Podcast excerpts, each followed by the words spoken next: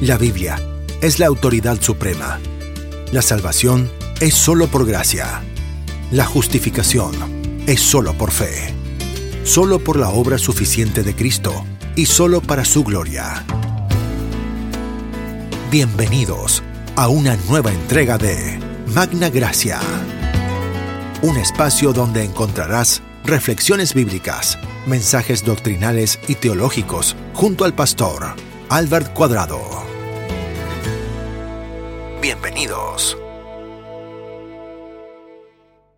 Padre, te damos gracias por tu amor y misericordia, te damos gracias porque tú eres bueno, que tú eres extremadamente bueno, Señor.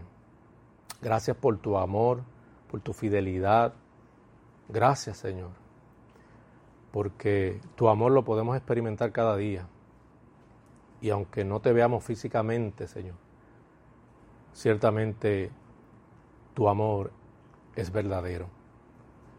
Señor, gracias por la compañía, por tu providencia todo el tiempo, porque siempre nos provees, aunque a veces, a veces eh, somos incapaces de percibir la manera en la que provees, ciertamente siempre provees y nunca dejas desamparado a tus hijos.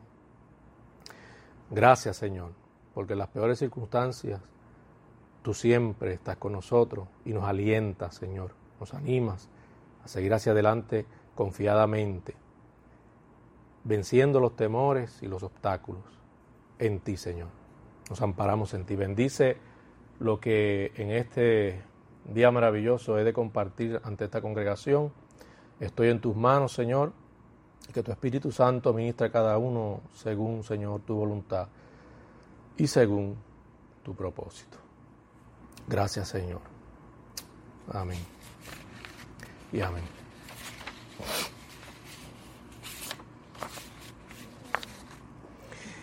Hay un, un tema que no deja de ser controversial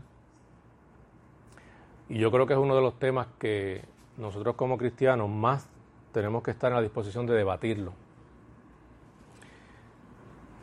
Porque con facilidad hay verdades que se pueden pervertir. Nosotros somos eh, custodios de la sana enseñanza. En cierta manera somos custodios. Sí tenemos que entender que estamos constreñidos por el Señor a defender esa pureza doctrinal. Eso nos corresponde a todos nosotros. Que independientemente lo hagamos o no, Dios tiene sus maneras de glorificarse en las personas, ciertamente, pero nosotros tenemos una clara encomienda y bíblicamente es evidente. O sea, no podemos ignorar o, o vivir enajenados siendo cristianos de esa verdad. Así es que, ¿cómo me veo involucrado, cómo me veo comprometido con esa verdad. Eso tenemos que responderlo todos los días porque todos los días la fe está bajo amenaza, bajo ataque. La verdad, siempre hay quien trata de eh, tergiversarla, ¿verdad? Y no solamente quienes no son creyentes, sino lamentablemente dentro de la eh, misma comunidad de fe, eh, hay muchos creyentes que lamentablemente la ponencia de ellos sobre ciertos temas se aleja de la verdad o la realidad bíblica. Uno de ellos, lamentablemente, teólogo, estudioso, es Paul Washer. Paul Washer insiste en que Dios odia al pecador. Nada más lejos de la verdad bíblica. Es una total distorsión y, es triste porque personas que, que, estudian, que tienen una preparación, no sé cómo es posible que pasen por alto unos principios que tienen que ceñirnos a la hora de interpretar. Es como si se les olvidara o lo pasaran por alto, a veces también por dar preferencia a un sistema teológico particular, porque se casaron con ese sistema eh, teológico particular, pues buscan acomodar unos pasajes aislándolos del contexto, ¿verdad? Bíblico, sin considerar el consejo total, lo que al respecto sobre ese tema tiene que decir la Biblia en general. Nosotros no podemos simplemente ser selectivos y decir este pasaje porque me conviene porque se alinea a mi manera de pensar, ¿verdad? Porque, bueno, me es útil como argumento para defender mi posición. Yo no puedo hacer eso. Yo tengo que, soy yo el que me tengo que ajustar a la norma de Dios. Soy yo el que me tengo que someter. De lo contrario, terminamos haciendo una exégesis y no una exégesis del texto. Entonces, no solamente eh, Paul Washer es uno de los proponentes, a su vez él ha sido una fuerte influencia para muchos que hoy siguen ese pensamiento. Ahora, cuando uno se enfrenta a un dilema como este, uno está obligado a permitir que la misma escritura se exprese. Lo más sabio que uno puede hacer es permitir que la misma Biblia hable, que ella diga qué es la verdad. Ahora, yo tengo que estar libre de prejuicios. Posiblemente esa verdad me desarme por completo, me eche abajo todo el andamiaje que yo con tiempo construí. Yo tengo que estar dispuesto a eso. Posiblemente he pasado años estudiando, pero tengo que estar dispuesto a reconocer si me he equivocado. Obviamente hay cierto grado de orgullo que no es tan fácil a veces, no da lugar a veces a que las personas reconozcan que se han equivocado. Pero ciertamente es, mire, ¿qué tiene de distintivo el cristianismo? Precisamente un Dios que es amor. La visión musulmana, ¿qué nos presenta? ¿Un Dios que es absolutamente amor? No. Parcialmente y condicionalmente amor. No es absolutamente amor. El cristianismo es el único que tiene un Dios que es absolutamente amor. Y es triste porque cuando un proponente cristiano dice, afirma, y peor aún busca sostenerlo bíblicamente,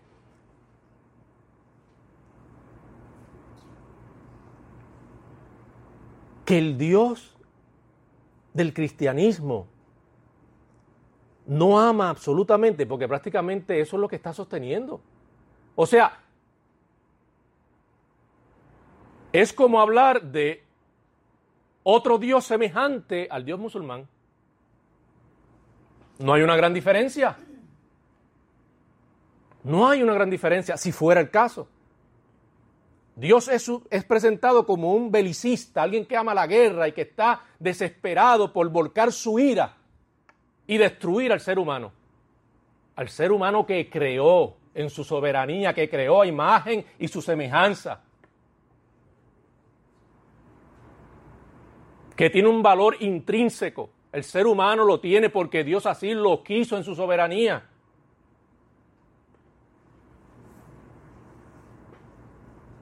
Entonces, terminamos con un Dios muy similar a Alá o a otros dioses que no aman absolutamente.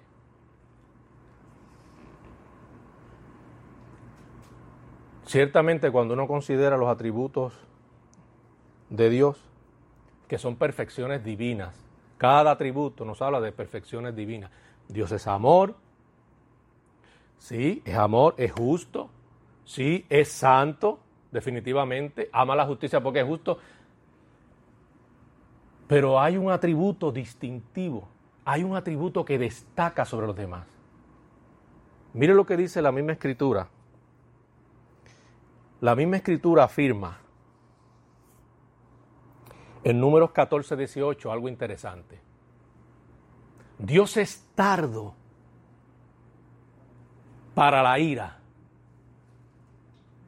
y luego resalta su bondad y misericordia, más es abundante, amplio, grande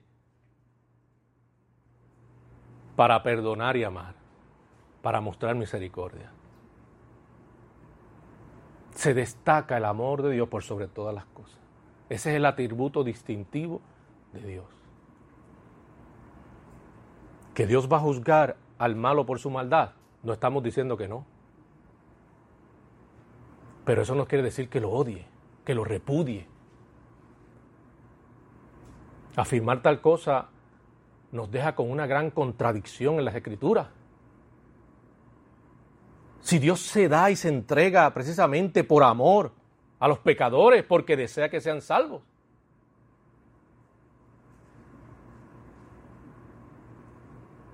Hay maneras de, abonar a la confusión y lamentablemente estos proponentes es lo que hacen.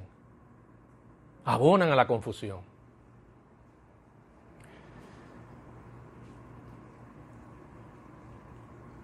En su mente es como si todo el tiempo la imagen de Dios que está presente es la de un Dios violento. Violento. Que ama la violencia, que ama el castigar impetuosamente, que no puede estar tranquilo si no está haciendo eso. Nada más lejos, repito, de la verdad bíblica.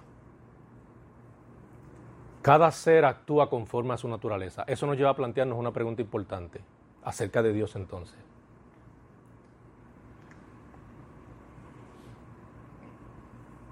Nos lleva a considerar la esencia misma de Dios.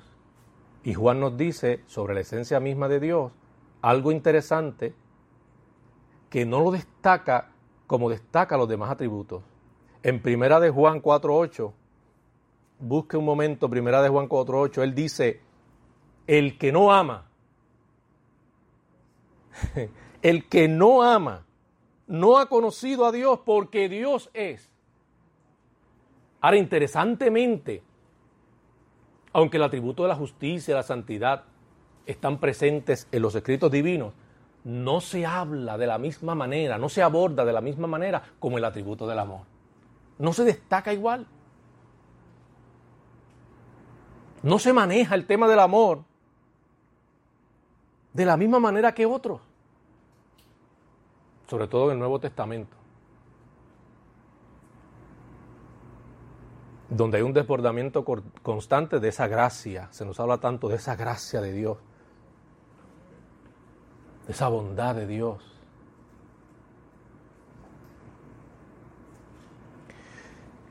En consecuencia, las palabras de Juan nos pueden parecer cortas, pero son muy profundas y muy amplias también. Amplían el asunto del amor.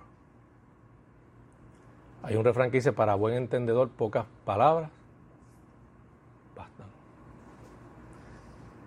Y nosotros podemos ser más que entendidos si permitimos, como principio, que sea la Biblia la que nos hable.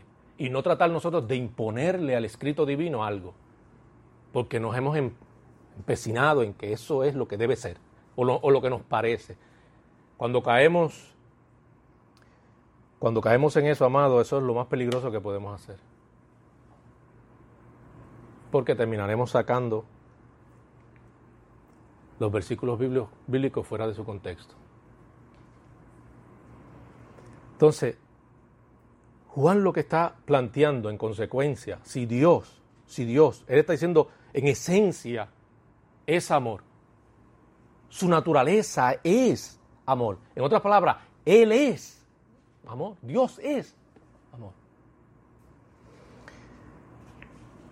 Entonces Dios existiendo como acto puro, vive eternamente amando, nunca deja de amar, no se cansa de amar, no para ni un, si lo, si lo queremos tratar de razonar, eh, pensando en el tiempo cronos, no hay ni un microsegundo, no hay ni milésima segundo que no esté constantemente amando,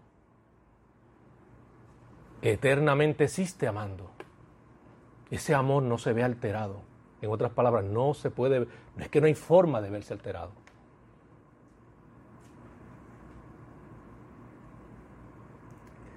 Y mi intención es que usted considere lo que la misma escritura dice con claridad. No es tan complicado, lo dice claramente. Entonces, si la naturaleza de Dios es ser absoluto, no tenemos duda de que sea absoluto, ¿verdad? Dios es absoluto. De lo contrario, sus verdades no serían absolutas. Dios es absoluto. Si es por naturaleza absoluto, entonces su amor es como absoluto. No es parcial, no es condicional, como, como en la visión musulmana del Dios al que ellos sirven. Digo del Dios al que ellos sirven porque ese no es el Dios de la Biblia. Y lamentablemente Paul Watcher y muchos otros que ponderan esos pensamientos están enseñando a un Dios que no es el Dios de la Biblia. Al menos no en el asunto del amor. Ese no es el Dios de la Biblia. Ese no es el Dios de la Biblia. La Biblia afirma en Mateo 5:45, lo puede buscar, que Dios hace salir el sol para buenos y para los no buenos. ¿Cómo usted catalogaría ese acto de Dios? Los buenos y no buenos. Y, y cuando hablamos de buenos y no buenos, ahí estamos hablando de pecadores. Sin embargo, independientemente que lo sean pecadores, independientemente incluso que blasfeman el nombre de Dios. La escritura afirma, Dios permite que el sol salga para buenos y no buenos.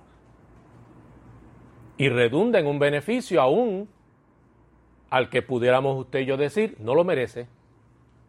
No merece que el sol salga. Si acaso lo que merece es que salga y lo queme. Pero cuando digo que lo queme, no es que lo broncee, ¿sabe? Pero sin embargo, sigue diciendo la escritura y nos lleva a considerar la palabra de Dios, los actos de bondad, los actos de misericordia, los actos de amor de Dios que son tan abundantes en los escritos sagrados. Porque si fuera el caso que estuviésemos hablando de uno que otro versículo, es que lo más que abunda en la escritura guarda relación con el amor de Dios. El amor es el tema central de toda la Biblia. Basta con considerar el ofrecimiento de Cristo en la cruz del Calvario. Ah, que también lo que ocurre en el Gólgota pone de relieve la ira santa de Dios, sí, pero destaca por sobre la ira qué? La gracia y el amor.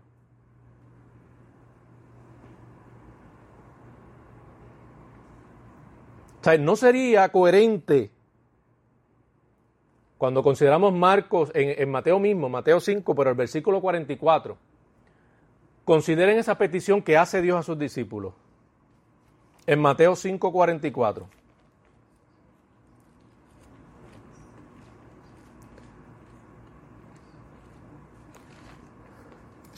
Mateo 5, 44.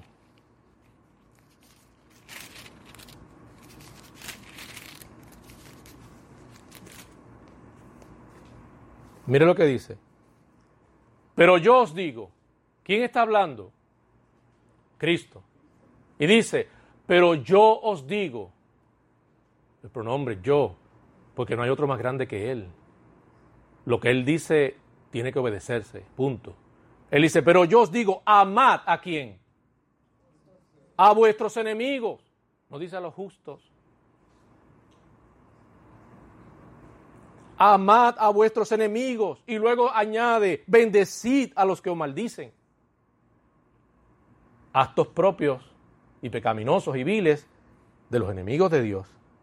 Haced bien a los que os aborrecen y orad por los que os ultrajan y os persiguen. No es coherente afirmar que Dios odia al pecador, lo aborrece, si nos demanda a nosotros. Es una obligación que amemos a los enemigos.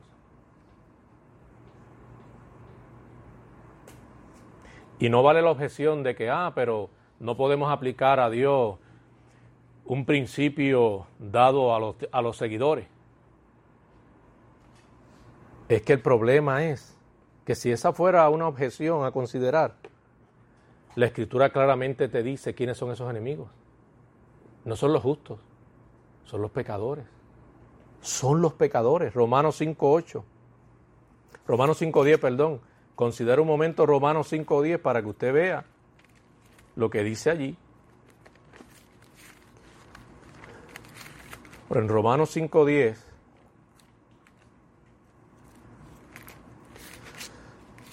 en Romanos 5.10 dice, porque si siendo enemigos fuimos reconciliados con Dios por la muerte de su Hijo, mucho más estando reconciliados seremos salvos de la vida. Habiendo sido reconciliados, da a entender claramente lo que fuimos en el pasado pecadores sin Dios, sin Cristo, perdidos totalmente. Ahora somos pecadores, pero reconciliados. Entonces, de quienes se está hablando, cuando la escritura habla de los enemigos y los que nos van a maldecir y nos van a ultrajar o nos van a perseguir, es un claro señalamiento de los pecadores.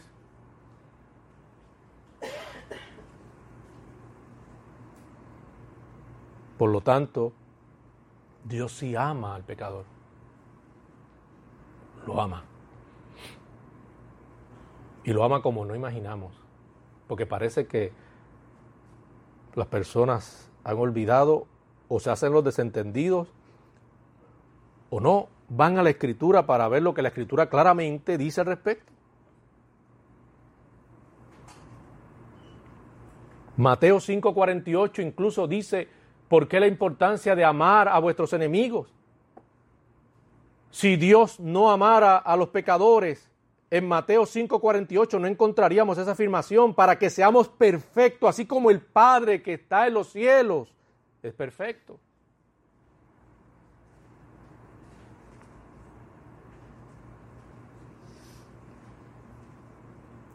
Romanos 5, 8 y 10 es otro pasaje importante porque devela una clara verdad sobre este particular. Dice, es más claro todavía, Romanos 5, 8 y 10. En el 8 dice más, Dios muestra su amor para con nosotros. Y ahora sí es verdad que lo dice bien claro, en que siendo aún pecadores, no mereciendo su bondad, no mereciendo su afecto, Cristo murió por nosotros. caramba, si yo no entiendo que eso es amor de Dios hacia el pecador, ¿qué otra cosa puede ser que uno mereciendo la condenación? Claramente dice que siendo pecadores, lo que está diciendo es lo que merecían era la muerte, irremediablemente todo el mundo y punto. Mas dice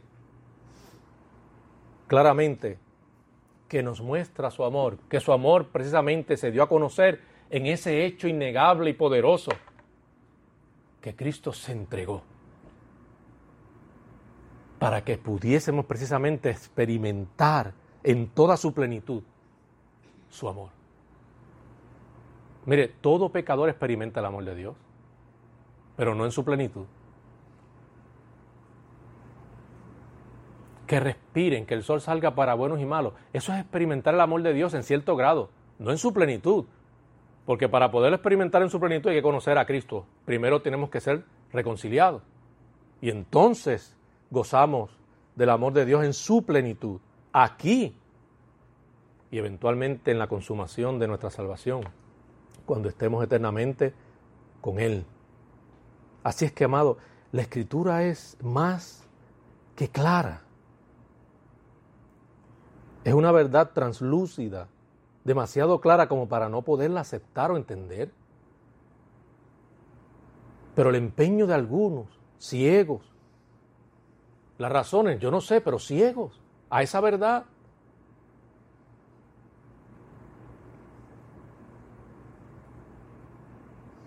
Y es una verdad que se está pervirtiendo.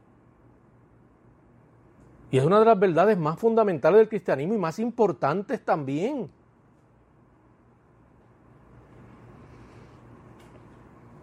Mire lo que dice Primera de Timoteo 2.4. Para que veamos cómo podemos seguir expandiendo esa línea de pensamiento y estar aún más claros. Por si es que acaso algunos dicen, no, porque quizás ese amor eh, Dios lo manifestaría a algunos pocos, algunos pocos, a los que Él de antemano eligiera, a esos quizás. No, no, la Biblia no dice eso, amado. La Biblia dice, 1 Timoteo 2.4, Dios quiere que todos los hombres, que del todo la gente no entiende, que todos los hombres, todos los hombres se salven y lleguen al conocimiento de la verdad. La verdad se hace apremiante, lo más apremiante, lo más importante, y Dios desea que los hombres, todos, la conozcan. Porque conoceréis la verdad y la verdad os hará libre, dijo Jesús. Nada más preciado que la verdad. No cualquier verdad. Esta verdad, la verdad de Dios. Que hace libre al pecador. Que le, permite entrar en, en una comunión íntima con el Dios del cielo habiendo sido justificado por los méritos de Cristo. Dios quiere que todos los hombres se salven. Eso nos habla de cuán amoroso es Dios, de que definitivamente Dios ama al pecador. Se nos dice en Primera de Juan 2:2. Y este pasaje también es un este es un versículo poderoso, amado en primera de Juan, la epístola, primera de Juan 2, 2, se nos dice lo siguiente, y Él es la propiciación por nuestros pecados, los que hemos sido ya reconciliados. Pero dice, y no solamente por los nuestros, y añade claramente, sino también por los de todo el mundo por los de todo el mundo. Porque el amor de Dios es un amor que no excluye, es un amor incluyente, no excluyente. En el pensamiento de Dios está incluir a todo aquel que cree. Ese es su deseo. Esa es su voluntad. Esa es su prerrogativa divina. Atentar contra eso es tergiversar toda la verdad bíblica, al menos la verdad más importante de las Escrituras el hecho de que Dios desea salvar al pecador. Y lo desea salvar porque lo ama. Y ya ese amor fue manifestado en la cruz. El pecador no necesita ninguna otra acción de parte de Dios que le demuestre que Dios lo ama. Lo que tiene que considerar es lo que ocurre en la cruz. Lo que aconteció en la cruz. Porque aconteció, pero sigue vigente lo, lo acontecido tiene vigencia, porque es a todo aquel que cree. Eso no ha pasado. A todo aquel que cree. ¿Y por qué yo enlisté esta, estos versículos para responder a ellos en conjunto, que es lo que estoy haciendo? Porque estos son los versículos más usados o empleados por los proponentes de esta enseñanza o de esta doctrina, que podemos decirlo así. Esos versículos que muchos son, ¿verdad? Sin embargo, ya yo llevo cuánto. Ahí hay como tres, como tres versículos y no solamente eso. Algo que usted tiene que considerar, ¿dónde se encuentran esos versículos? En el contexto del Antiguo Testamento. Y eso es lo que voy a pasar a mencionarle ahora. El error craso aquí que ha llevado mucha gente a abrazarse a esa idea o a esa doctrina. Es una violación a un principio de interpretación. Salmos y proverbios son libros que son libros poéticos. Pues hay un principio que rige cómo se interpreta un libro poético. Los libros poéticos se caracterizan porque están llenos de hipérboles, de metáforas, no son libros cualquiera. Eso, quien va a interpretarlo tiene que tener en mente antes de interpretar, primero. Lo segundo es que hay una regla que rige la interpretación de libros como estos, de libros poéticos. Y es, esa regla es simple, es que yo no, yo no entiendo por qué la pasan por alto. La regla es simple. Nunca se pueden usar libros poéticos para establecer doctrina. Nunca. No se puede. Usted no puede establecer doctrina con libros poéticos.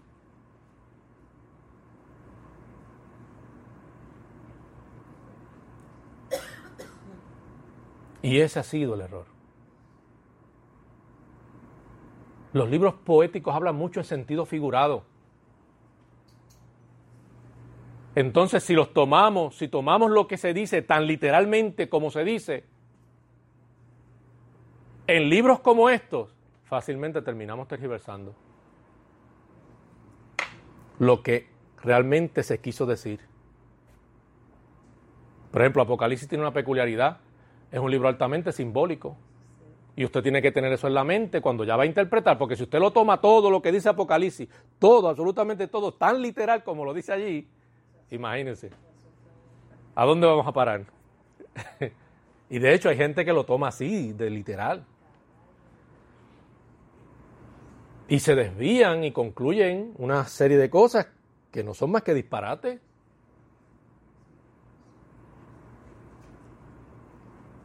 Mire, usted nunca se deja ir porque la gente tenga título. Usted no, a usted eso no le, no le mueva, no le mueva el piso, no le, no adule a la gente, ni ande detrás a la gente porque tiene título, porque es reconocido, porque tiene libros escritos, porque, por lo que sea, por lo que sea. Pablo era Pablo y cuando llegó a Berea, ¿qué hicieron los bereanos? Y ya, y ya Pablo gozaba de, de una gran popularidad de, como Pablo, un gran defensor de la verdad, del cristianismo, un gran exponente de los mejores, más destacados. Cuando llegó a Berea, los bereanos no lo adularon, no dijeron, ah, no, llegó aquí Pablo. Lo que Pablo dispare por esa boca es absoluto. Es verdad absoluta. Ciegamente confiemos en Pablo. Ellos no hicieron eso. Ellos prácticamente le, le, quisieron hacer ver, tú serás Pablo, pero para nosotros tiene más importancia lo que diga la Escritura, lo que dice Dios a través de la Escritura. Y eso es lo que hoy día, lamentablemente, no pasa. La gente se deja ir por lo que cualquier persona dice. Y yo comparto el meme que él pone porque simplemente porque goza de mucha popularidad. Y como yo quiero que momenten los likes en Facebook, pues yo voy a ponerlo también para ver si, Digo, a veces existen otras razones, por ejemplo, ya he sido fuertemente influenciado por X o Y persona al punto de que me terminé abrazándome a sus ideologías, a sus creencias, a su doctrina. Aunque yo no haya indagado y no haya hecho un estudio serio, responsable, aunque me tomara tiempo para ver si eso, como los veranos hicieron con Pablo, es así como él dice, pero como está de moda ahora, pues yo lo voy a seguir.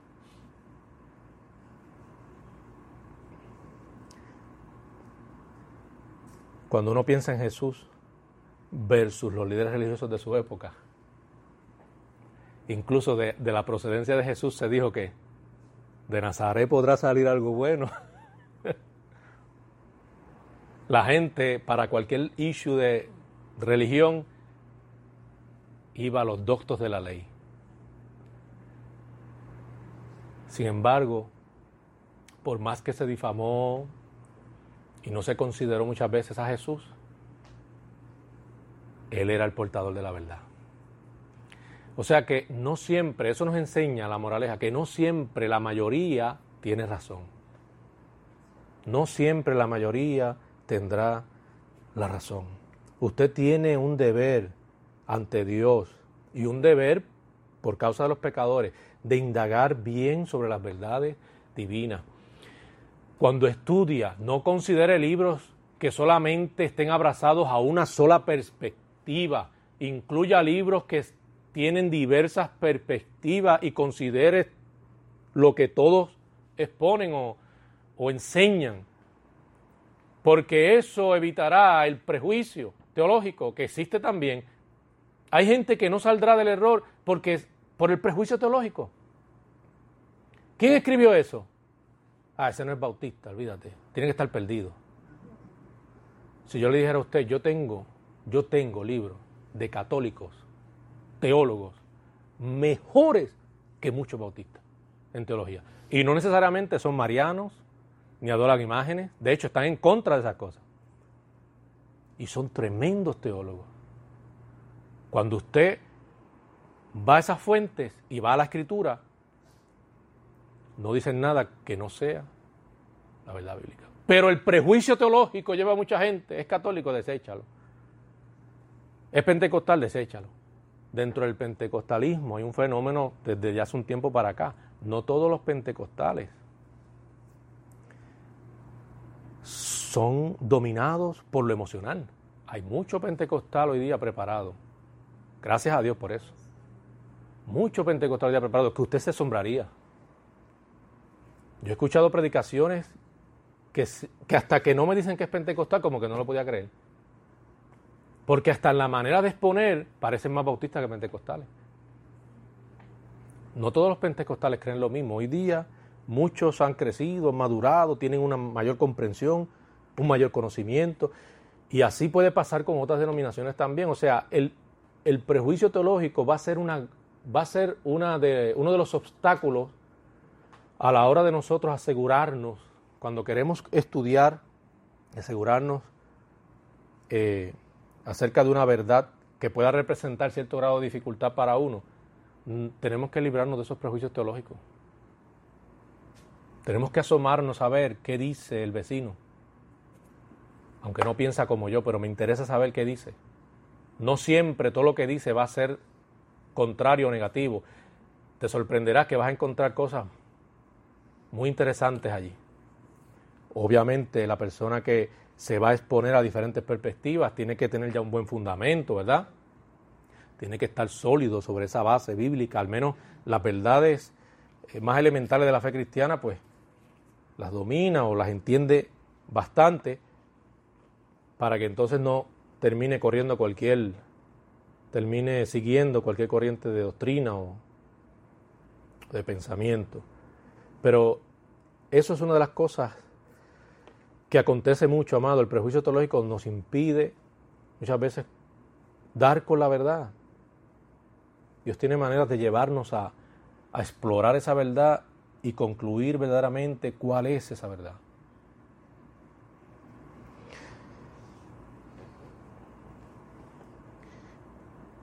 Hay un hay una figura literaria que cuando uno consulta eh, buenos educadores, y no uno, dos, tres, cuando uno considera una amplia gama de educadores serios, todos coinciden en que pasajes como estos, la figura literaria más probable es la metonimia que hace, lo que hace es un cambio del nombre o, del sustantivo. La intención es simplemente, en vez de hablar de la persona en sí, de lo que se habla es del acto de la persona. No de la persona en sí, sino del acto de la persona. Y en este caso, aquí los actos, ¿verdad? Son pecaminosos, son viles.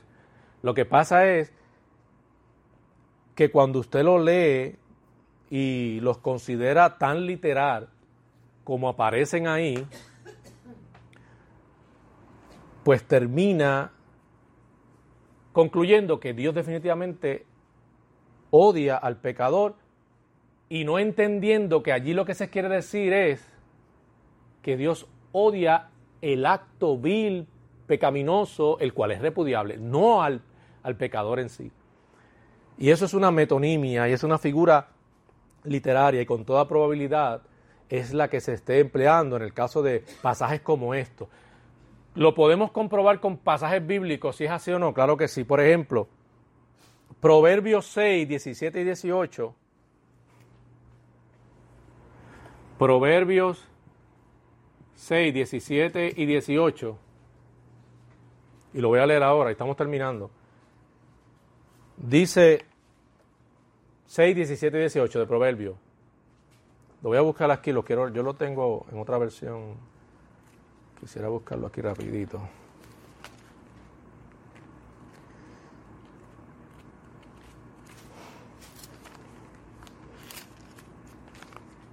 Yo me acostumbré a usar más la, la, la tableta y a veces cuando voy aquí como que me siento trabado. Proverbios, Proverbios 6, 17 y 18, mira lo que dice.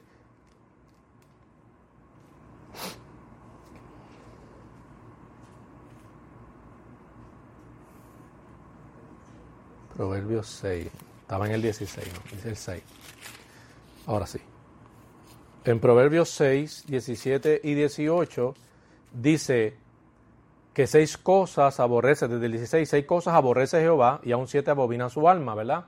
En el 17 dice los ojos altivos, la lengua mentirosa, las manos derramadoras de sangre inocente, etc. Razonen esto de la siguiente manera.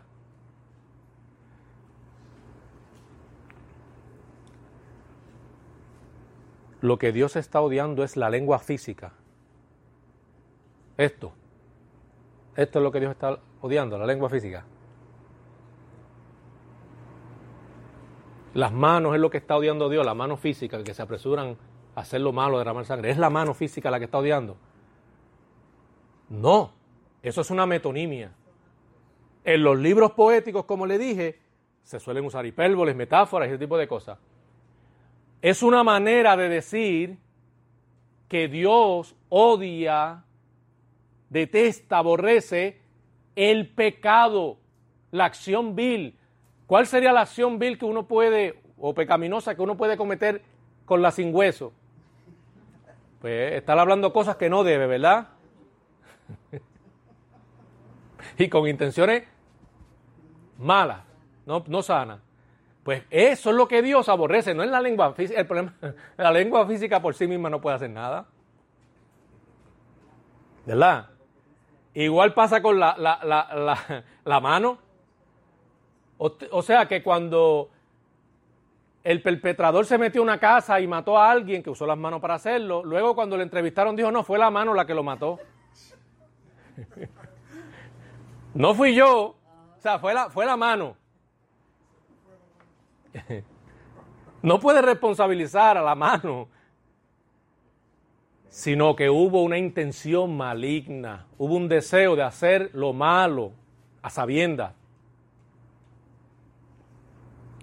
Se persiguió un deseo viciado del corazón. Eso es lo que Dios está despreciando, el acto el deseo carnal pecaminoso. Cuando Caín iba a matar a Abel, se le acercó, le dio oportunidad y le advirtió y le dijo, y le habló como le habló porque Caín estaba maquinando maldad contra Abel. Y Dios que sabe todas las cosas, le dice, ten cuidado. ¿Ve? Entonces cuando Caín levantó su mano contra Abel y lo mató, la mano física no es la culpable. Nuestro cuerpo sirve para expresar, para, para expresarnos de una manera, ¿verdad? Pero ciertamente lo que debemos considerar es lo que hay en nuestra mente, los deseos y apetitos que nos conducen y nos llevan a cometer los actos viles. Eso es lo que Dios está despreciando, eso es lo que Dios siempre aborrecerá, porque por naturaleza es justo y es y es santo. Si es justo y es santo, hace justicia. Pero hemos confundido el hacer justicia de Dios con esta doctrina o interpretación de cómo Dios, eh, sugerentemente, según ellos, vuelca esa ira porque odia a quien odia es al pecador, no el pecado, no solo el pecado. Romanos 1.18, Apocalipsis 21.8, ambos pasajes, no dicen que Dios odia allí a los pecadores, pero sí dice que los castiga. Muchos confunden castigo con odiar a la persona. No, el castigo es propio de la justicia de Dios. Dios obra justamente. ¿Qué es lo que eso quiere decir? Simple. Dios no odia al pecador, desea que sea salvo, desea que se salve lo ama. Pero hay una sentencia que pesa sobre él a causa del pecado. Y si no se arrepiente, Dios como es justo, ¿qué usted cree que va a hacer? Aunque lo ame, obrará justamente y terminará sentenciando al pecador. Pero no lo termina sentenciando porque lo aborrecía. No, te aborrezco y te voy a perseguir hasta que yo te vea achicharrado en el infierno. No, esa no es la acción de Dios. No es la que vemos en la Escritura. Miren si, es tan contradictorio que Dios queriendo salvar a los pecadores, cómo permite ciertas circunstancias en la vida de la gente, aunque puedan ser trágicas, ¿con qué finalidad? ¿La de que se achicharen en el infierno? No, la de llevarlos a Él, la de dirigirlos a Él, a, que reconsideren a Dios. ¿Por qué? Porque los ama, porque no quiere que se pierdan. Ese eso es lo que no. De hecho, por eso es que el Evangelio son buenas noticias. No son malas noticias, son las buenas noticias precisamente por eso. Porque el pecador mereciendo la muerte irremediablemente, Dios en su infinita bondad y gracia, y en Cristo Jesús, ha permitido una puerta de escape, ha erigido un puente para que ese pecador pueda encontrarse con el Señor, se pueda reconciliar con Él. Pero tiene que responder libre y voluntariamente a, a ese ofrecimiento de gracia hecho por Dios. Así que Dios no quiere, Dios no quiere, grabes eso en la mente, Dios no quiere la condenación del pecador, no la desea. Pero tiene que ejecutar justamente al momento que le corresponde, sí tiene que ejecutar justamente a aquel que no responde al llamado que se le hace a la salvación, porque pesa sobre él esa pena de muerte a causa del pecado. Mire si es tan así que uno de los versículos más conmovedores está en el Antiguo Testamento, pero eso sí, esta sí es una verdad que, que tiene validez no importando que sea del Antiguo Testamento. Ezequiel 18, 23 y el versículo 32 también. Allí Dios declara, yo no quiero, escuche bien esas palabras, qué interesante, yo no quiero que el malvado muera. Dios mismo, yo no quiero que el malvado muera, sino que cambie su conducta, que cambie su parecer, que viva, no que muera.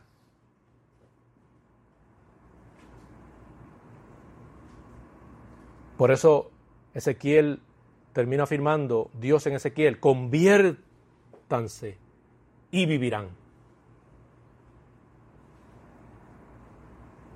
Si Dios no desea, claramente lo dice, Dios no desea que el malvado muera. Es contraproducente insistir en algo contrario a esa verdad, que a todas luces es tan clara en las escrituras. Dios ama al pecador lo ama. Y la muerte más elocuente es la del Hijo en la, pendido de la cruz. Mayor hecho de amor que ese no lo va a encontrar nadie. Nadie. En el caso del joven rico, miren si de verdad Dios desea amar al pecador que incluso se conmueve cuando éste le desprecia. Marcos 10, 21 precisamente nos enseña cuando el joven rico, luego que el Señor le da una serie de instrucciones de lo que tenía que hacer para ganarse la vida eterna, o para participar de la vida eterna, mejor dicho, porque no se gana. Era más bien Dios probando su corazón para que él mismo se diera cuenta dónde estaba su corazón. Cuando la escritura dice que el joven rico no respondió como se esperaba, como Dios deseaba, dice que Jesús se entristeció. Lo vio con compasión. ¿Por qué se entristeció? Porque sabía cuál sería su final si negaba el único medio provisto para poder ser salvo. Si Jesús se compadecía por las multitudes que las veía sin pastor, ¿no declara eso el gran amor que les tenía a la gente, a los pecadores, a todo el mundo? El hecho de que se humanara de por sí también nos hace evidente que, hace evidente que el Señor amó, decidió amar. Podía fulminar a todo el mundo, sí, pero decidió amar. Decidió conceder la oportunidad de una vida eterna junto a Él.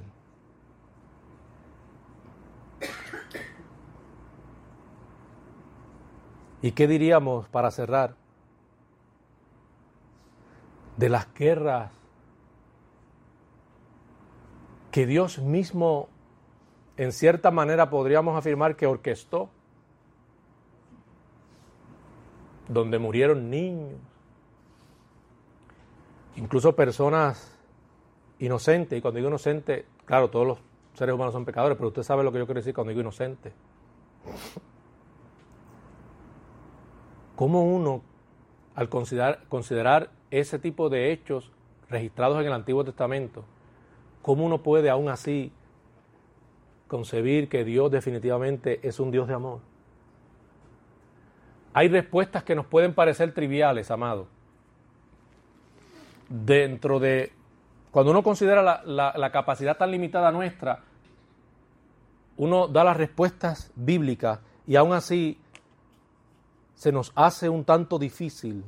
Por eso hay cosas que hay que dejarlas a Dios. Pero el hecho de que quedaran registrados acontecimientos como esos no resta al amor de Dios. Ahora entiéndase que eso aconteció en un contexto particular en el Antiguo Testamento, circunstancias que ameritaban, según el designio de Dios y el propósito o plan de Dios, que Él interviniera de la manera en la que interviene. Una de las cosas que sí yo puedo responderle a eso es que Dios cuando tomaba la decisión de dirigir a Israel para hacer guerra contra el enemigo e incluso diera la orden de, sí, de matar, era algo justificado no como la ira del hombre que dice la escritura que no justifica la obra, el obrar de Dios. Pero la ira de Dios es distinta. No es que Dios aborreciera a los hombres. La escritura claramente dice que en aquel entonces, en ese contexto, Dios separó a Israel, un pueblo al que deseó purificar, un pueblo que se convertiría en luz a las demás naciones Y la escritura dice claramente, nos puede parecer absurdo la respuesta. Y nos puede parecer que no es suficiente. Definitivamente sí. Pero si usted considera Deuteronomio 20:18, y con esto termino ya, hermano. Deuteronomio 20:18, allí usted encuentra algo interesante. En el 20:18 de Deuteronomio,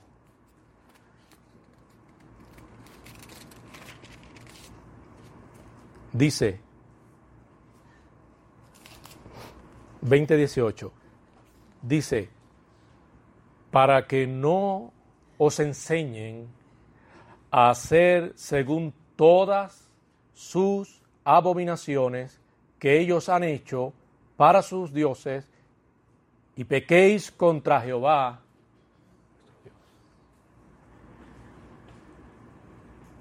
Habían acciones que desencadenaban en una ola de males y que terminaban siendo una gran amenaza para un pueblo a quien Dios quería santificar, separar. O sea, que cuando nosotros escuchamos este versículo, esta respuesta de Dios a esa inquietud, a esa inquietante sobre la muerte y demás que Dios mismo permitía y en, algunos casos ordenaba en el Antiguo Testamento, fíjese que no estamos hablando de personas que Dios escogía al azar, para volcar su ira y matarlo y ya no. Miren lo que dice, la, miren la respuesta que da bíblicamente. Para que no se enseñen a hacer según sus abominaciones. O sea, estas no eran personas que no fuesen responsables y culpables. Y cuando dice abominaciones, no son pocas cosas. Estamos hablando de una gran perversidad como, era una, como eso representaba una seria amenaza para lo que Dios en sus designios quería hacer con el pueblo de Israel, Dios en su justicia no, no le falta amor, obra justamente y deja el camino libre al pueblo de Israel para cumplir su propósito. Y si saltara una pregunta a eso de que, bueno, ¿y los niños que quizás no tienen tanta culpa? Acuérdese, nuestra mente es finita. Usted lo que hace es que piensa que el niño debería vivir y estar aquí en este mundo terrenal. Pero acuérdese que usted no sabe ciertamente lo que aconteció. Hay niños que en su estado de inocencia no necesariamente Dios los, va a culpar. Y probablemente, aunque murieron esos niños sin saber qué estaba eh, pasando o aconteciendo, posiblemente están en el seno de Dios. Es una gran posibilidad que no podemos negar. Una gran posibilidad. Pero eso, amado, no empaña, no eclipsa el amor de Dios, que es evidente en las Escrituras. ¿Por qué esto es importante? Porque los creyentes no se están dando cuenta que una de las verdades más importantes del cristianismo está siendo socavada.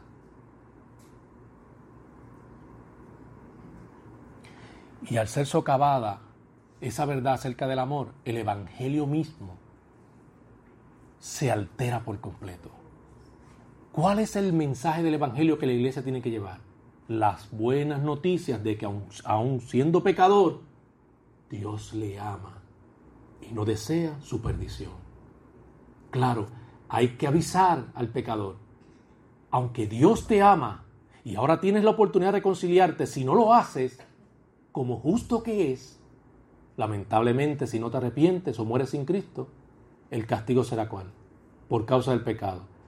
Una ausencia eterna de Dios, un tormento y sufrimiento eterno sin Él. Padre, yo te doy gracias por el tiempo que me has permitido tomar para un tema tan importante. Y que con mucha responsabilidad, Señor, he procurado manejar porque tengo ese compromiso, primeramente contigo y con los hermanos, de instruirles conforme a tu verdad sagrada. Señor, ayúdanos y ayuda quizás a aquellos creyentes que por alguna razón se han desviado en, en este asunto del tema del amor y se han abrazado ideas que son contrarias y no bíblicas. Y permíteles entender que con total claridad, Señor, tú revelas que tú amas al pecador y que no deseas su muerte, sino que deseas que viva. Por eso mismo nos pides, y es una verdad que nos constriñe que debemos amar a nuestros enemigos porque tú les amas también. Y que al hacerlo somos perfectos como tú, oh Dios, que estás en los cielos, eres perfecto. Bendícenos y darnos el ánimo y la pasión para seguir compartiendo las buenas nuevas de salvación a todo aquel que se cruza en nuestro camino. Bendice este remanente y glorifícate según tu perfecta voluntad. Gracias Señor, te adoramos y te bendecimos. A ti sea la gloria por toda la eternidad. Amén. Hemos llegado al final. Gracias por acompañarnos a través de Magna Gracia. Para suscribirte y seguirnos en las plataformas sociales, visita www.magnagracia.org. Será hasta una próxima entrega. Hasta entonces.